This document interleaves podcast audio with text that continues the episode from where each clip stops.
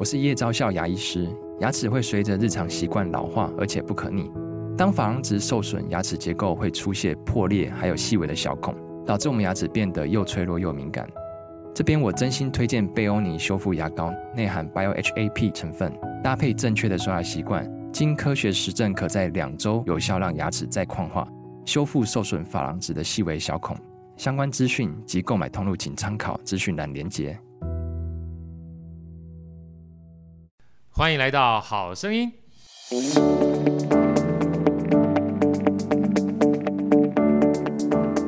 大家好，我是好趣的好哥，欢迎来到好声音。在好哥身边是我们美女主持人 Elsa，Elsa 跟大家问好。大家好，我是 Elsa。我们今天呢，又邀请到好哥心目中的偶像，我的导师。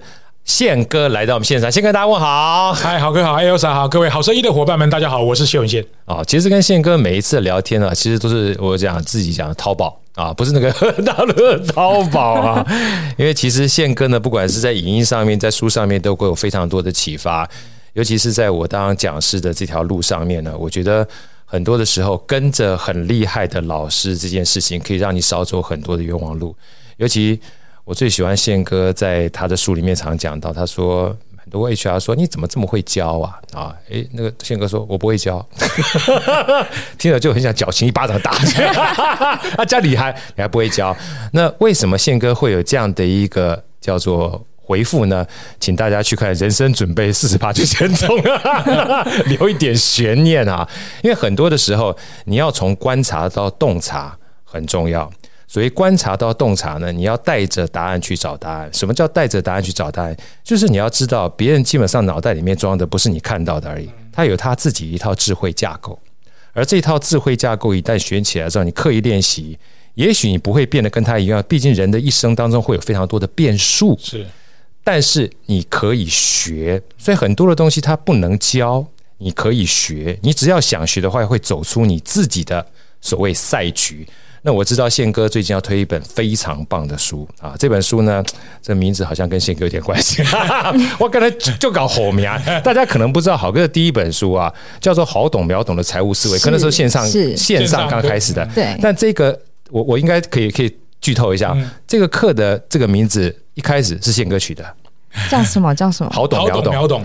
宪哥本来是要用我的好字的，是。后来基本上谐音就是那好懂秒懂，后来一下子就爆红，所以后来每次什么好懂秒懂的逻辑啊，好懂秒懂的财务啊，其实宪哥基本上蛮会就是创造这个叫做口碑啊，套套一句华山老师讲的，就是华语华华山老师能够让客户用一句话说出你的好，就是口碑，你知道吗？超级厉害，好懂秒懂。今天再次致上无限的感谢，谢谢宪哥。这一本书啊，就是我们算是先发，我们所以先发。就是还没有真正发言之前，就能够访问宪哥，看到这书稿。我第一个来上了 Pocket，就是这真的特别感动。我们极限的，我们极限运动，宪哥跟大家分享下这本书的书名好不好？怎么开始的？其实极限赛局，当然书名一定是最后取的啦。我们是说真的，我没有太多时间写书，是呃，我要把时间花在更有效的事情上。那天下文化给我提了一个非常好的 idea，因为这本书里面最后会后记的地方会写，天下文化追了我九十八个月，从二零一五年的十月份，我在天下文化的远见华人精英论坛写专栏，他们就一直 push 我出书。其实那时候我跟城邦媒体集团的关系也很好，现在也一直都很好，我也没有想要再写书。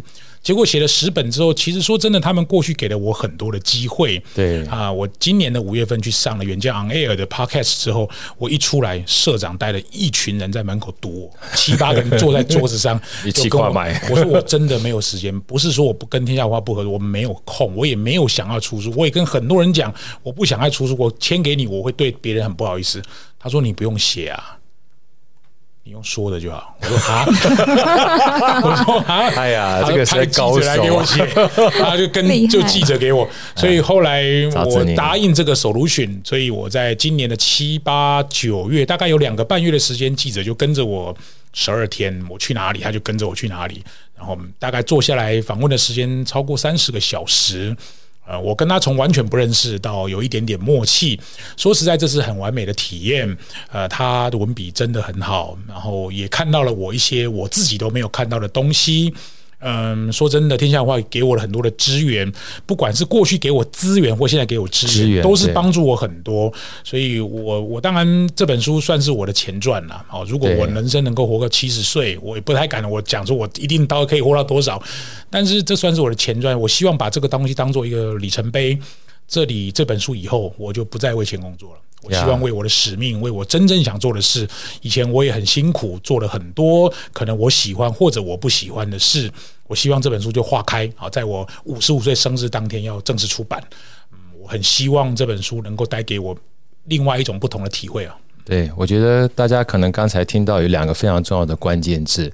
呃，五十五岁之后，其实我觉得现在目前就我认识的宪哥了。你一直没有让我感觉你是在为钱工作啊，因为坦白讲的话，你赚更多钱的工作，对，我也基本上帮好哥赚钱过，这样正好心里是这样的。我觉得其实使命这两个字哈，其实是你一直在呃你的生命历程当中扮演一个非常重要的角色。尤其最近我看你的脸书，呃，也许待会可以聊一下接班人计划这件事情。就是我们经常讲说，老师他最后是传道授业跟解惑嘛。那其实传道虽然放在第一个，它不见是一开始就做的，是啊，因为一一开可能是从解惑开始，然后授业，到最后的话，真正一旦顿悟的，从智慧就是智慧开始启蒙之后，他就开始就传道了。所以其实使命这件事情很重要。而在这本书里面呢，我觉得宪哥很贴心啊，他用一个简单的公式，把这整本书里面我刚刚一开始讲的带着答案找答案，你可以放在脑袋里面把它记住，然后可以随时拿出来做消化。做反出，宪哥跟大家分享一下这个公式，跟这个公式所代表的主要的一些要素和这本书的重要架构。好，其实这本书就谈五件事啊，对，这个是记者访问我整个三十小时结束之后，我们一起讨论出来。他认为我之所以能够有一今天一点点成绩，呃，可能是把极限赛局想办法量化到最大值。虽然我们这里面不能套进任何一个数字，但是观念就是这个观念。啊，它一共有五个 part，第一个 part 就是优势。第二个怕叫动力，动力，第三个怕就是连接，第四个怕是低谷啊，第五个怕是使命。那各位听这个公司，你可以简单记一下，就是挂号小挂号，优势加动力乘上连接，连接。好，你你只要看这个公式，你就知道。优势跟动力不等于零的情况之下，连接越大，越大，这个值就越大。好，那我如果连接不好，我优势跟动力其中要有一个好，比如说我有很强的优势，比如说我的英文很强，或者我写作能力很强，或者我的运动能力很强，这个也可以。你优势没有，你动力很强，比如你很喜欢赚钱，很喜欢出名，很喜欢出风头，很喜欢怎么样？其实就是挂号优势加动力乘上连接，这是分子。好，分子只要越大，一定就越好。没错。那分母叫低谷。所谓低谷，是因为呃，刘子宁他就发现我自己在面对低谷的时候，那个耐挫力还蛮好。比如说我得癌症，对，我父母亲过世，然后一一连串的打击，再加上我有很多，我待会可以跟大家讲，这些低谷其实没有把我打倒。所以低谷只要越深，你的分母就会越大，越大整个值就越小。低谷只要越久，你的分母也会越大，只要越大，这个值就会越小。所以换句话说，人遇到低谷的时候，要赶快爬起来。就是我们讲的正面思考，然后你把这个公式写一下，低谷在下面，优势加动力，括号乘上连接，这个使用中括号框起来，右上角的指数位置就是使命。好，这个使命很简单，二的二次方跟二的十次方数字一定不一样。对，所以呢，如果你的值都不大，使命很强的人。通常这个成就会很高。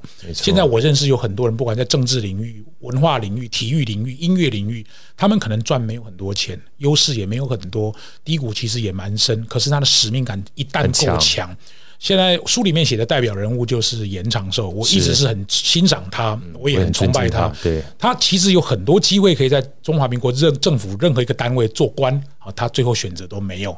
他希望付出在台东的偏乡，我觉得这就是一个很好的价值。好，那每个人的价值观可以一样，可以不一样，这个也砥砺了我，希望能够做出一些贡献，对台湾社会。呀，宪哥，我能不能请教一下哈？其实像你刚刚在讲的时候，我们讲说优势加动力乘上连接处于低谷，然后基本上指数型的是使命嘛哈。其实就我个人而言的话，也许我们到这个年纪哈，就是可能慢慢慢慢可以浮现自己的优势在什么地方啊？那动力呢，可以靠努力。可是很多的时候，像一般年轻人会讲说，哎呀，现在目前未来是没有希望的。所以没有希望的时候呢，我就躺平了。嗯嗯，在这种躺平的情况之下，他甚至连去发掘优势的机会都没有。嗯、你会怎么给一些建议哈，让他能够在这样的一个公式的最基础里面？因为如果优势加动力是零的话，其他所有就不用看了，就不用看了，不用看了，对对对，对，对。所以我想，我们就是以这个公式来去看。因为我刚刚听完之后，其实是个非常好的逻辑渐进。因为所有的优势跟动力在自己身上。对。然后当你，你是可以控制，你是可以控制的。然后到了连接这个东西呢，你是必须跟别人有关。就是我们讲的，一个人可以走得快，一群人可以走得远嘛。可是回过头来，你要再去看待跟别人连接的时候，还是要回到你心态，也就正念思考。当低谷就算没有低谷，你的脑袋里觉得是低谷，那就是低谷。是，所以你要把这个低谷的时间变得越小的时候，它才会变大。嗯。然后你要有一个让你可以走得很远的使命，你才会从一个人变成一群人，然后时间可以去复制。所以我想说，就这个小瓜号里面，能不能给我们一些提点啊？就是优势跟动力这件事情，怎么可以从无到有？而且这两个呢，其实你刚刚已经有说了，我只想说再多说一点，就是优势也许不见得很好，嗯，但是后天你事实上可以。动力努力一点嘛，对不对？好，大概是这个样子，好不好？呃，优势其实书里面的第一篇谈到，就是我小学的时候，妈妈给我学很多才艺，对，像学书法、学作文、学画画、学音乐、学很多七七八八、奇奇怪怪的东西。呃，最后都是我都没有在做了，我就回去跟我妈，害我好认真听，这个我不学，这个我不学，你是在我讲脱口秀是不是？哇，给我学好多，但是我都没有在做，对，我都没有在。可是我妈就是没有给我学演讲啊，对。也没有给我学教学啊，也没有讲相声啊，好烦啊！就我我后来才发现啊，当然这人生准备四十八就从这本书里面有写。我后来才发现，其实我这些都做的不是很好。譬如说我字写的难看，我不太会画画，音乐我也普通，成绩也没有人家好，跑步跑人家快，球打的没有人家好，长得也没有人家帅。但是呢，别人要准备一个三分钟的演讲，他要准备一个月。我可能十分钟就可以上去，而且那个事情我根本不需要准备。对，所以其实就是不要拿你的劣势去跟别人对打。我其实觉得优势最大的概念就是上帝给我们十道门，我口袋里有十把钥匙。最聪明的人是我先选一道门，我不我不知道那个门是什么门，然后先把十把钥匙都试过一遍，一定会有一把开啊！而且试完了不能再放进口袋，因为你这样子做重复的工啊，一个坑会掉两次。我这就有形象呢，就是这个意思啊！对对对。所以其实我就是很小的时候发现，我站上台讲话不会紧张的这件事，包含什么毕业旅行晚会，比如说什么带大家唱这个吉他交唱，类似像这样，我的。其他弹的比豪哥烂一千倍，不会不会，我就只会他钢琴比我很强，好不好？C A M I D M I G C，我只会这个就上去给人家好玩了。所以我其实运气很好，我很早就找到我自己可以做什么，不能做什么。我举个例子，我前面三年做 C 做那个 H R 跟采购，就表现很普通。我不是一个很有耐心的人，我在新一房屋做 sales 就做起来了呀。所以。我觉得不需要去跟别人对拼。那动力概念很简单，动力就是你到底为何为什么东西在战争？像比如说，我可能一开始为了钱，我是为了名，为了安全，为了马斯洛任何一个理论。其实动力就是回到人生准备四十趴就先冲，就是你要多挥棒，因为挥棒就会有机会。各位如果知道那个世界拳击大王 Baby Ruth 曾经讲过一句话，就如果你想打中球，你就必须不断的挥动球棒。站在打击区动都不动，球投过来只有三种可能。第一个就是被三振，对；第二个就是被四坏球保送，对；第三个是被球打到。不挥棒的人是不可能全垒打王的，对。所以你看那个全垒打王，他一定三振很多，对，因为他挥棒次数比人家高，但是他的 power 很强，他的看球很准。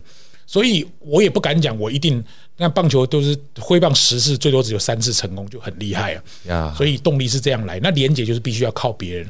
我过去之所以能够有今天，我也很感恩，就是有很多贵人相助啊。这些贵人就在我生命当中，就这样想：如果有一天我的能力也可以帮助别人完成一些所谓他的梦想，这会是我人生一个很高的成就。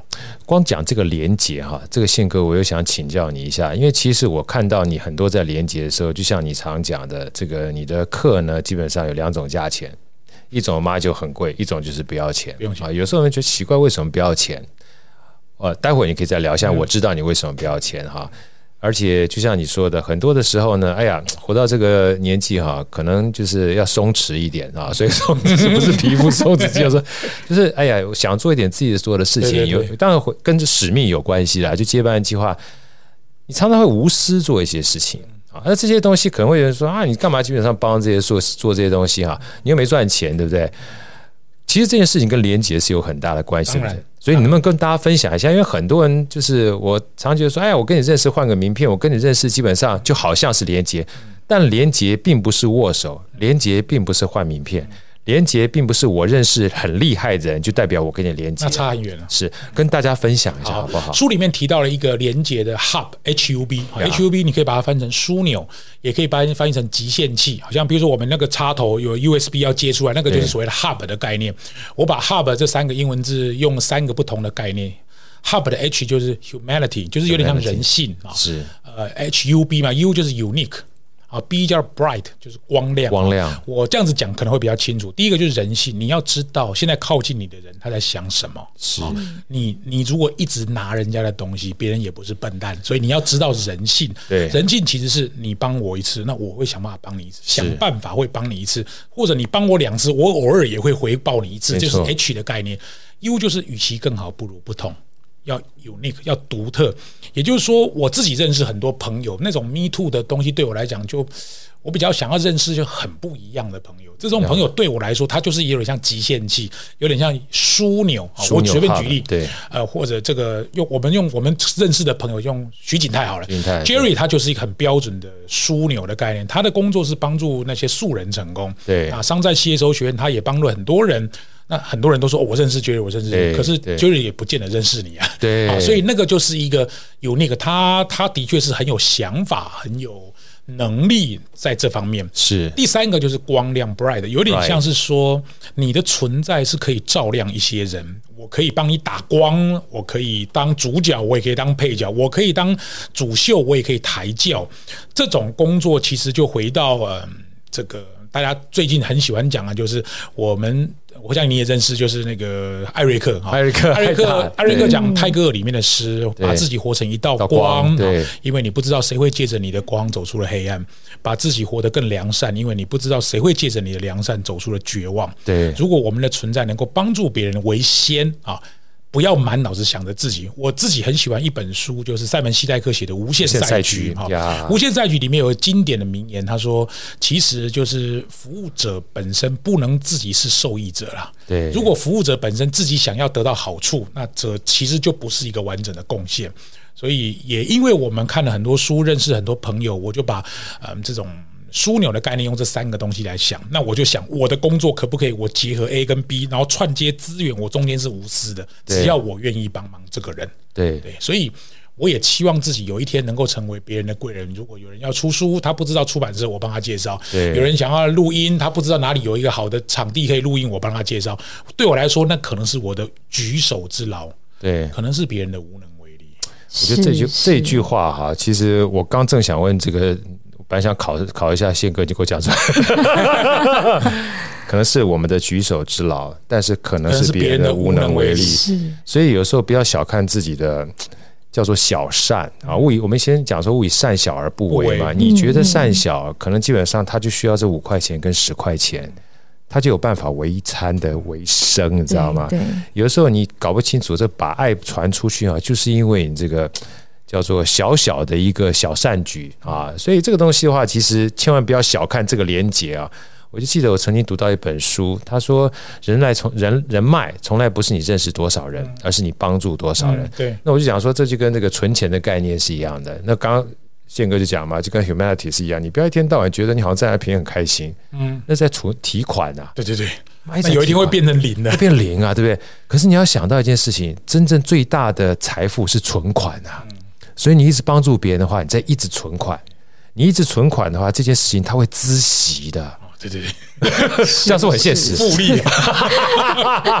所以不要小看廉洁，这件廉洁从来不仅仅是认识而已，真的是透过用比较。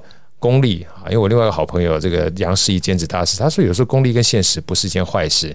你只要想着你一直帮助别人的话，就是存款的话，某种程度上你将来才有提领的机会。我来讲一个跟录音有关的事情。好啊，书有写到哈，这个事情其实就最近才发生，因为二零二一年那时候你应该印象很深刻，全国三级警戒，三级警戒，所有的录音室、广播录音室通通不能录音。是那个时候要录音也要戴口罩，而且要很严格、严格啊。对，那时候有一个作者就来拜托我。为他透过宝瓶来拜托我说，他们作者刚出书，机机会不多啊，可不可以上个广播？那个作者你们都认识，就是大师兄啊，他写的书很好看，我也很喜欢。对，我说我可以帮忙啊。他来录的时候，其实就满脸就是那个呃包起来口罩，然后那个全部都包起来，甚至连戴墨镜。你去过我们环宇吗？对，戴个帽子。对对对。然后录完之后，我就问他说：“哎，你说你是公务人员，不能露脸，那拍照的时候，那你还是要戴墨镜。那我请问一下，你在哪里工作？”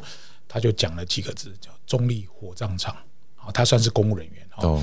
啊，他当然自己有在写一些东西，也很有名，书也卖得很好。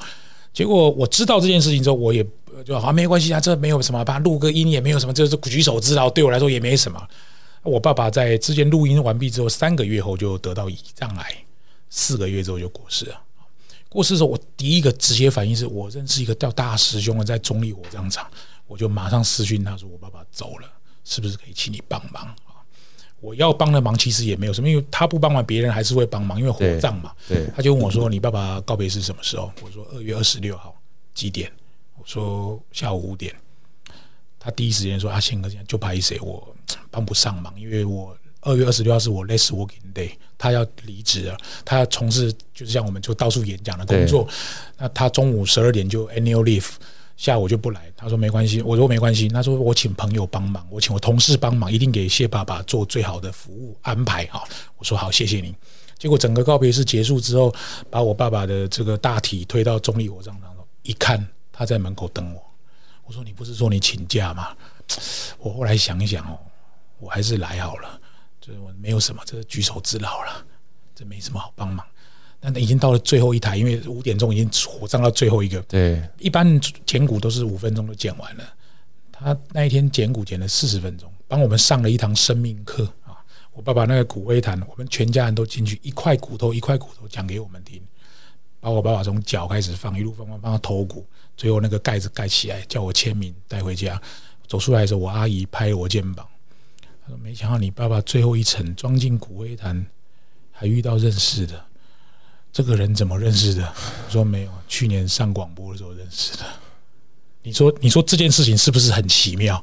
到那一刻，我突然间有电流通过，我觉得我的人生走到了今天。冥冥之中，我爸安排告诉我：“你不要再花时间赚钱了，你要花时间帮助别人。”对我来说，那个就是对我来说做广播举手之劳，对他来说帮那个遗体装罐这是举手之劳。对，可是我们的举手之劳就是别人的无能为力。对，我觉得我们全家人在那四十分钟得到一种安详的感觉。我爸爸给他就是有人照顾，最后装进那个罐子，然后让我签名带走。对，是是，哦，眼眶都泛泪了。对，我觉得对，真的是这样子。我到了那一刻，我真心觉得。对，这就是我应该做的事。一个很简单的生命课。我在讲另外一件事情，就是小冬瓜，我认识他很久。小冬瓜的协会跟我的运动好事协会是租同一个办公室。我是跟刘伯钧很熟，我很少看到小冬瓜。我爸爸要走前几个小时，我打电话给小冬瓜说：“我爸爸可以请你帮忙吗？”因为我知道他都做台北的比较多。他说：“宪哥的事就是我的事，你告诉我，我马上去啊。”结果第一时间他的人来。说实在，我也认识很多做这个礼仪礼仪的人呢、他本人也来，当天所有流程是他帮我拍照啊。那他呢，跟大师兄都是网红，两个都算殡葬业的网红。他们两个在新闻哇哇哇从来没有遇过面，没有上郑弘仪的节目，从来没有同台过。在我爸爸告别时，两个竟然同台了呀！我真的觉得老天爷一定冥冥中有安排，对，让我跟他们产生连接，对。所以我会告诉大家说，我接下来会用我的方法或我的领域帮助那些需要帮助的人。对，有的时候你不用想太多，嗯，持续不断帮就对了。对啊，有的时候你你你没有办法去预期将来会需要什么，嗯，所以我觉得这种帮呢，才有机会在不预期的情况之下。你有得到一些老天爷给你的一些帮忙。嗯，这个沟通的方法，中国大陆的作者托布花，就罗胖的这个合伙人，他曾经讲过一句话，说：如果你要帮，就有两种两个变数了。第一个是我有能力帮，第二个是对方值得帮。对啊，就只要这两个事情，对我来说，录广播那没什么，这很简单啊，只是我去台一趟台北而已啊。啊，我有能力帮对方值得帮，我就就做了。其实如果说要花我很多的时间、很多的金钱或很多的力量，我也可能会 say no，我可能没有空，我也直接会跟他讲，不是你不好，是因为我真的最近太忙。所以，我们如果能够以利他当出发点，不要以回馈自己当做目标的话，其实人生就过得很洒脱。没错。很傻的，你不会计较人家说我帮你是不是？我要拿一点东西回来，这样就太太可惜了。对，就太可惜了。如果纯粹以交换为目的的话，基本上你心中都有羁绊，那就是商业行为，你心中就有太多的羁绊了。宪哥跟我们聊一下好不好？最后两个变数，我还是蛮想听听你跟大家分享，尤其是低谷这一段，因为低谷坦白讲，很多人对低谷的认定不是很相同。但是低谷这件事情很重要的关键还是在这个刮胡里面，就是我们事实上。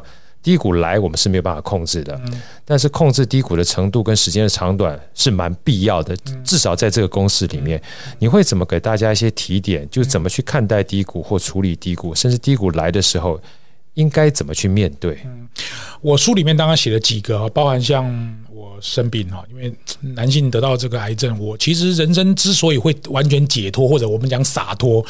就是我去做这个检查的时候，那个医生是我们说出影响力的学员，对，他一直叫我说宪哥拍谁，宪哥拍谁，宪哥拍谁，连讲先三次宪哥拍谁，我就脱裤子了。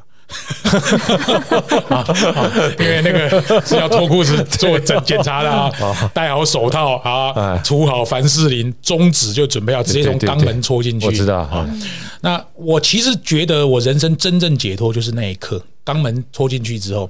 那当然，后来还做了膀胱镜。膀胱镜就是男生要坐在那个女生的产台上面，脚要打开，中间有一根直接从泌尿道进去。对，那个是你光想就觉得很可怕，有东西在里面动来动去，很可怕，你就可以理解。那当然，我后来做完手术得到癌症之后，那就是一个很初期，very low risk，但是就是一个 cancer 哈。啊，不瞒各位讲我。医生其实跟我说：“你做这个手术动作不要太大，因为还是会有漏尿、漏血的问题。”对，所以我大概垫了有十五天，两个礼拜的女性护垫。对啊，所以我就可以理解那些女生生理期来的时候垫护是什么感觉。或我的老婆、我的妹妹或我的那个女性的朋友，那个是什么感觉？所以有时候同理心，其实我知道那件事情之后，我也其实很 suffer 啊。我知道虽然 very low risk，但是我身上就有一个标签，我没有太久我就。我就过关了啊！我也一直告诉自己，反正这也是老天爷给我的一个题目。没想到就遇到了电影跟电视两个很大的冲击。当我准备要谷底翻身的时候，我爸爸又生病啊！所以二零二二年的二月份，我爸爸事情全部结束之后，我是几乎完全开绿灯，就是商战要找我，我就马上冲。然后 Jerry 问我说接院长，我就说接啊，因为我知道人生可以拼的时间没有很多了。那时候有很多牵绊，我几乎完全开绿灯的情况之下就往前冲。我其实没有跌倒太久，所以刘子宁就发现了一件事，就是我是天生很乐观。虽然我会遇到很多的挫折，可是跟一般人都差不多。所以低谷我是很快就能够度过难关。所以对我自己来说，我知道很多人都很辛苦，或许我的苦也对人家来讲，这这没有什么苦啊。总之，你们会遇到的，我也遇到。或许老天爷给我的生命功课就是这些，所以我也鼓励很多朋友。如果说你真的觉得很辛苦的时候，或许痛苦已经快要过了。其实，因为那时候参加商战的时候，宪哥我们通过电话嘛，那找我，我基本上因为宪哥的关系，然后加 Jerry，我们就说 OK 啊。其实你刚刚在讲第五过程当中，我是觉得，就我个人的 feel，其实跟最后一个变数是有点关系的。嗯因为很多的时候，你刚刚说时间剩下不多，能够冲的时间有限，但是你还想做一些事情，我能不能就请教你？事实上，在推动你低谷，基本上能够在最短的时间之内过关哈，跟你的使命嗯是有点关系的，非常大的关系。其实我在这个阶段人生遇到低谷的时候，我刚好遇到了台湾运动好事协会来找我，对，主要是刘伯钧加曾文成，只要有在看棒球的，大概都认识这两个人。本来我觉得可能要找曾公比较适合，因为曾公辈分比较高，他们就认为我可能在商业这一块比较比较那个，我就接了运动好事协会理事长。当然，我这样一路走来，我也不知道我们会从一个纯粹慈善的 NGO 变成一个以推动运动外交、运动弱势扶助、运动平权为主的社群团体。是我们今年办了一个女性的摄影大展，蔡总统亲自来出席，对，然后呃副总统这个赖清德本人还录音来告录影来告诉我们祝贺。推动体育运动是我本身喜欢体育，所以体育运动、体育平权是我的第一个使命。第二个使命就是演说能力普及化啊，因为我常年在做演说的训练。对。怎么样把话讲得精简有力，然后能够打动人心？这件事情是我觉得年轻朋友应该要特别学的。简报技巧是职场最不公平的竞赛。对，两个人都很认真，一个比较会讲，一个人就出头了；比较不会表达就吃亏。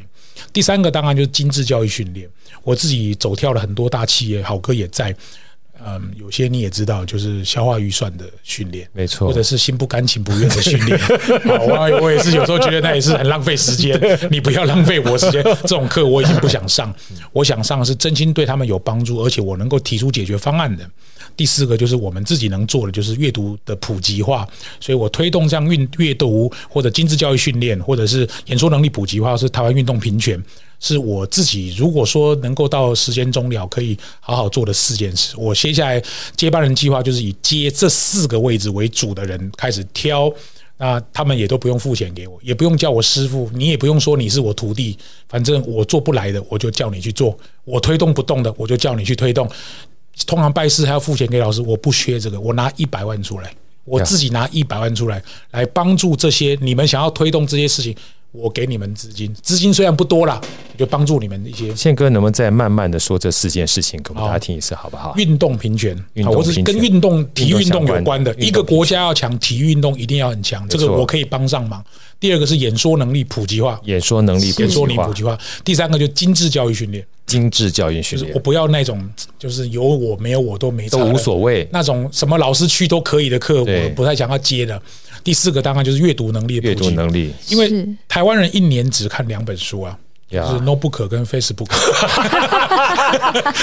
你你知道吗？你今天基本上已经搞得我像脱口秀的这个粉丝一样，我好想认真听你讲哪两本书。